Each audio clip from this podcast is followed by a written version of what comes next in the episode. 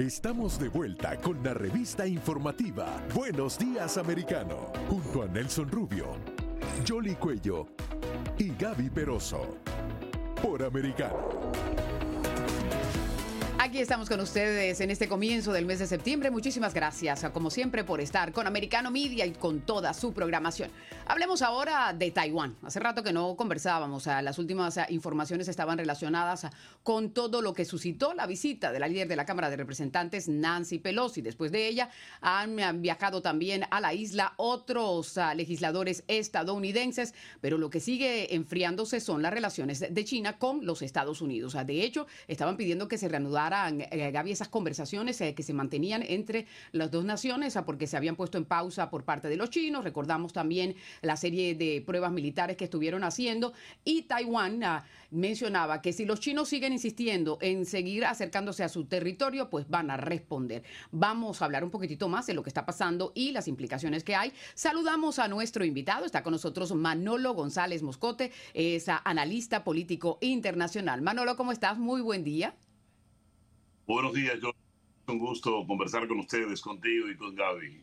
Sigue siendo un peligro la situación en Taiwán. Están tratando de enfriar, un poco las cosas luego de todo lo que estuvo circulando a raíz de la visita de los legisladores estadounidenses. ¿Qué sigue en este proceso? Bueno, en este proceso es eh, precisamente que Estados Unidos está muy alerta y sobre todo que tiene suficiente eh, barcos y lo más importante aquí es la prudencia, ¿sabes? Estos ejercicios militares de China, eh, ocasionados, como tú lo mencionabas, por la visita de, Nancy Pelosi, lo que hicieron fue también provocar la misma Taiwán, que se ha preparado en este momento. El pueblo mismo tiene una alerta máxima y deben estar preparados los túneles que tienen preparados, las armas que tienen preparadas, las nuevas compras de armas y sobre todo la advertencia que le hizo en el día inmediatamente anterior a China de que cualquier eh, paso a su territorio en cualquiera de las direcciones y posiciones será respondida con, toda la, la, fiereza del caso. Llama la atención también Estados Unidos en qué momento estaría dispuesta a atender, ayudar, auxiliar a Taiwán, a pesar de que el compromiso es ese, ¿no? De ayudarles en caso tal de que China haga cualquier movimiento agresivo hacia la isla. Ahora bien, Taiwán ha asegurado que va a responder con fuerza letal si ellos justamente rebasan el espacio aéreo. Habían sido criticados porque al parecer China estaba muy cerca de eh, justamente violar los espacios terrestres, eh, marítimos o aéreos de la isla. Y adicionalmente está esta reunión en Hawái donde grandes potencias del mundo están evaluando todos los riesgos. ¿Hasta dónde Taiwán y las naciones de Occidente pueden proteger la isla? Sin causar una nueva guerra? Bueno, aquí entran en factor uh, varios factores. Eh, China, como tú sabes, está estudiando atentamente el conflicto de Rusia, ganando y entendiendo perfectamente toda la experiencia que, que Putin está acumulando, en el sentido de cuánta tropa hay que acumular para este tipo de guerras y aún una cosa más importante, fíjate, China está estudiando con sus especialistas que en caso tal de que hiciesen un ataque a Taiwán, qué consecuencias económicas tendría para China y allí es donde los especialistas están diciendo cómo ponerlo no en una misma canasta sino en otras para evitar que las sanciones igual que se le está sucediendo a Rusia les pueda hacer mella a la economía. No olvides algo importante en este momento. China no estaría dispuesta a meterse en Taiwán. ¿Y sabes por qué? Porque tienen uno de los más graves problemas económicos en este momento surgidos a raíz del problema inmobiliario. Tú sabes que allí se está presentando un problema de eh, pirámide y esa pirámide que cogen los dineros para construcción de un edificio gigante y lo invierten en otro edificio y en el otro y en el otro, sacando dinero de una parte, esto está causando un grave problema social en China porque la gente está saliendo a protestar por sus ahorros. ¿Qué significa esto? Que China está al borde de un colapso económico fundamental y el otro colapso en el que China podría incurrir en los próximos meses es el energético. ¿Qué está pasando? El verano ha sido muy fuerte en China, el consumo energético ha sido muy superior incluso a la compra del petróleo que le está haciendo a Rusia, que se lo está vendiendo a un precio diferencial increíble. A pesar de eso, no ha podido suplir su necesidad energética y sigue consumiendo más y más. Su industria, que no es precisamente de las mejores ecológicas del mundo, siguen consumiendo cantidades ingentes de combustible y esto obviamente está ocasionando otro gran problema a China. Así que si el estornudo en China, como dijo alguien alguna vez, se sucede, pues la gripa que vamos a tener nosotros por acá será descomunal, así como con la pandemia dichosa esta. Así es cosas por ese lado, Gaby. Claro, pero y hablando de tornudos, y por supuesto uno se acuerda de lo que pasó con el COVID-19 y esa política de cero COVID que han estado implementando los chinos, que le ha agravado aún más la situación económica. Y mencionabas esas manifestaciones, que también están tratando de coartarlas, y por otra parte, el aspecto político, porque Xi Jinping quiere continuar dirigiendo los destinos del CCP y en particular de la China. Y ahora con este reporte que se ha dado a conocer por parte de las Naciones Unidas en cuanto a las violaciones de los derechos humanos, ¿qué impacto va a tener? Gravísimo, gravísimo. El informe que acaba de presentar Michelle Bachelet, es gravísimo por los uigures.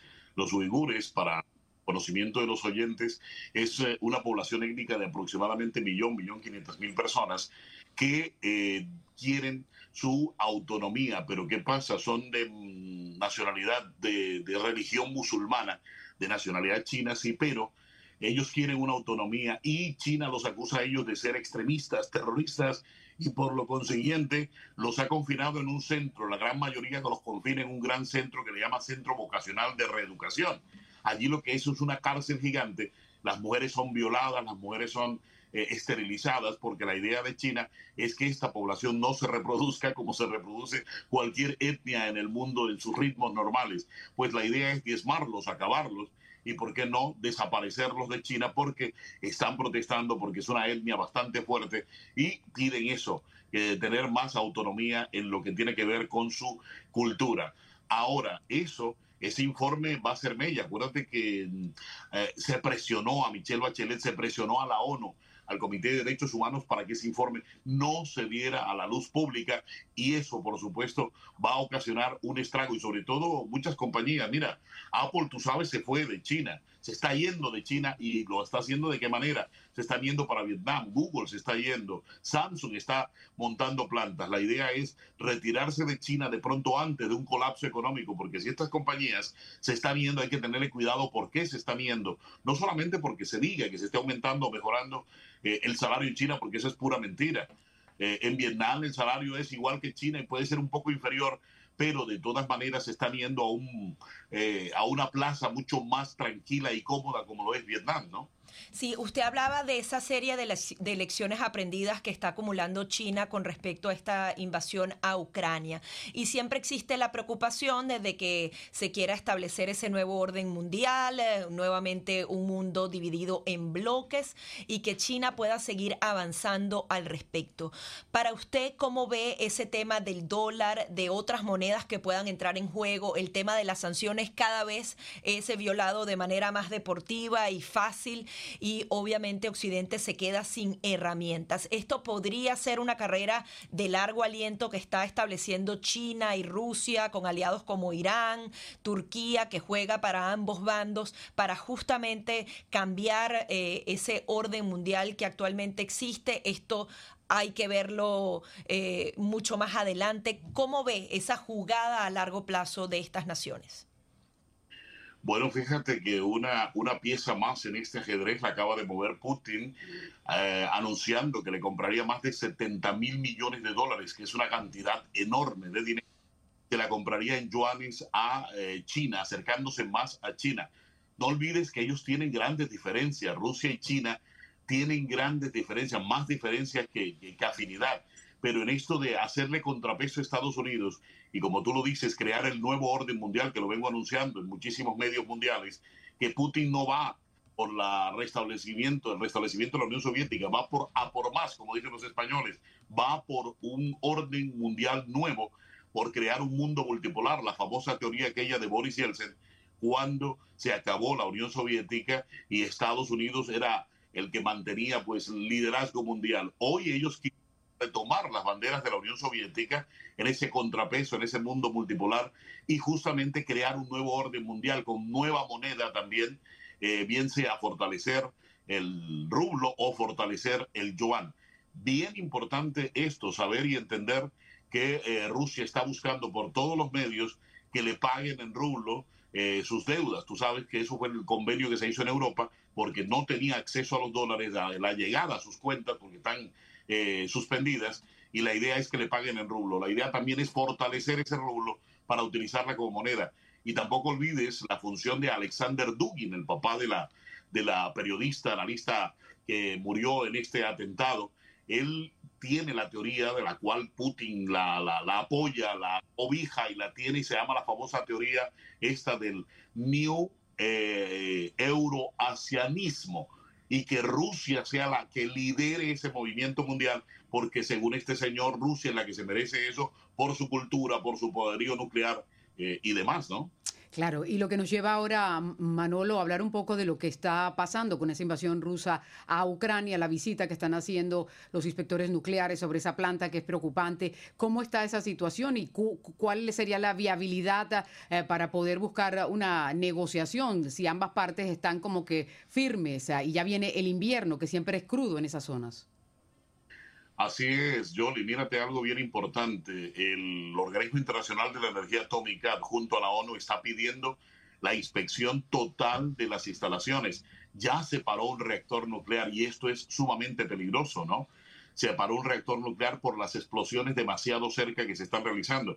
Ahora, si se compara esto con lo que pasó en Chernóbil, el accidente que pasó en Chernóbil, quienes hemos estado en esa zona conocemos perfectamente eh, lo que se ve y cuando uno lleva el contador de Genscher, en la mano y está viendo justamente cómo se vuelve loca la maquinita cuando estás en la zona cero. Pues bueno, cuando Putin estuvo allí en, Chernóbil, cuando tomó Chernóbil los primeros días de la invasión, eh, se robaron una cantidad de elementos radioactivos dentro, barras radioactivas que habían sacando de los reactores para enfriar y las escondieron, se las llevaron como trofeo de guerra y aparte de eso hicieron unas trincheras que las llenaron de una cantidad de elementos electrónicos que nadie se atreve a destapar, ni siquiera a llevar allí un contador de Genscher, porque saben que eso está enloquecido esa zona cero, donde enterraron. No se sabe si allí Putin también enterró bombas. En el caso de eh, la central eh, nuclear.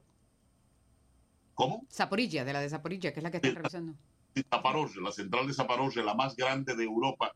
Si esto llega a estallar, será mil veces más el impacto que tendría frente a lo que pasó allí en, en, Chernóbil. Por eso la importancia de Zaporozhye de mantener estos reactores bajo control del organismo internacional y evitar esa tragedia.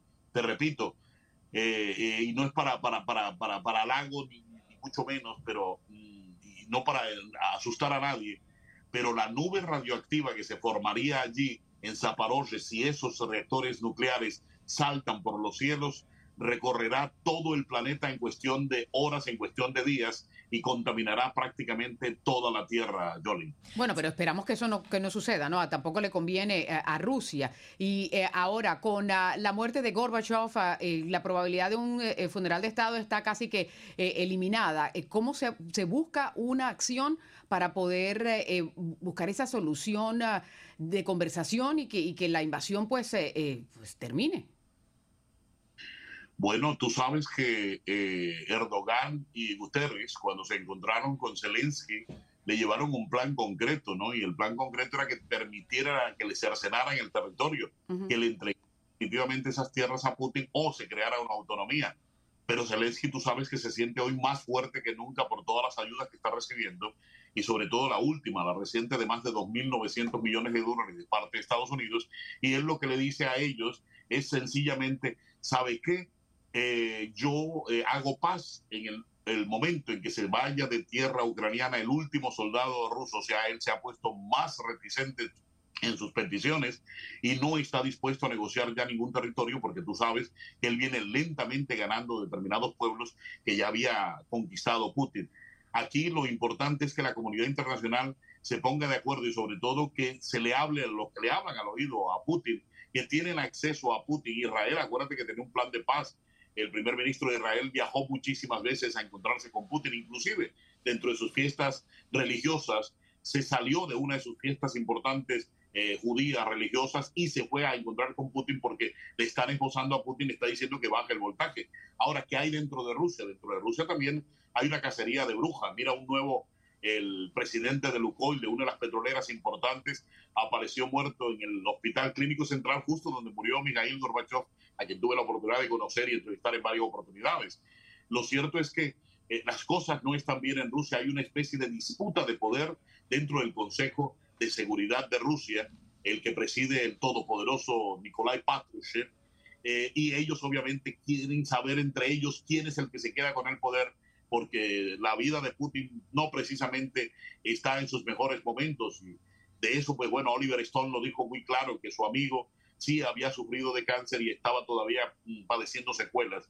Lo cierto aquí es que de parte de Inglaterra se dice de los servicios secretos que la salud de Putin está en pésimas condiciones y eh, de parte del director de la CIA que está ahí goza en perfectas condiciones de salud. Uno no sabe quién creerle, pero uno entiende el juego político que dicen los dos servicios secretos y esto cae en los oídos de la gente del servicio secreto de seguridad y obviamente los pone nerviosos de saber realmente cómo está Putin. Pero si habrían funerales de Estado, esto eh, impactaría en la imagen de Vladimir Putin porque justamente Gorbachev es todo lo contrario a lo que él está haciendo actualmente.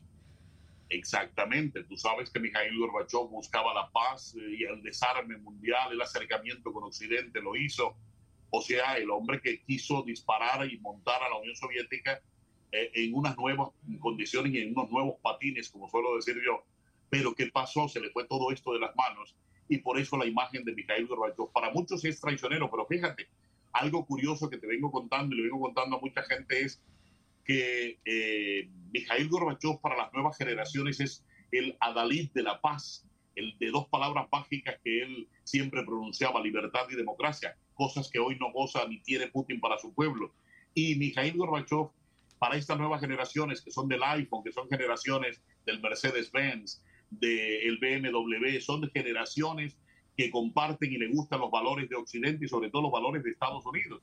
Y estas generaciones sí ven con buenos ojos el legado que dejó Mikhail Gorbachev. Pero los viejos, los románticos, los que todavía creen en esta historia y en el cuento del castrochavismo, en el cuento este del, del comunismo y de todas estas historias fantasiosas que se han inventado, ¿verdad? Que utilizan el, eh, los preceptos del, del, socialismo y del comunismo, lo utilizan como una franquicia, pero están escondidos detrás de una dictadura, como en Cuba y demás. Entonces, esto es ellos, los románticos, todavía el Partido Comunista que existe allí, eh, todavía son los que dicen, hablan, vociferan en contra de Mikhail Gorbachev. Y Putin recientemente, tú sabes que dijo que uno de los mayores, eh, de los mayores desastres del siglo XX fue precisamente la caída de la Unión Soviética. Y esto obviamente caía, recaía sobre Mijail Gorbachev. Así se diferenciaba y se distanciaba él. A pesar de que ayer escribió unas palabras muy simpáticas sobre Mijail Gorbachev, ¿verdad? Pero no creo, esos funerales de Estado, eh, sí, como dices tú, le, le dañarían a él su imagen de hombre fuerte, recio, con el que quiere llevar toda esta historia de la invasión a Ucrania. ¿no? Sí, veremos qué decide, eh, si realmente le rinde honores allá dentro de Rusia. Muchísimas gracias. A ustedes, Gaby, y mi queridísima Luna Sanjuanera, Dolly Muchas gracias a Manolo González Moscote con nosotros aquí en Buenos Días Americano. Y a propósito, en la noticia de última hora ya ha llegado a la planta nuclear de Zaporizhia el equipo especial de energía atómica de las Naciones Unidas, que eso por lo menos es una noticia alentadora. Van a tener la oportunidad de hacer esa inspección. Vamos a con la información deportiva.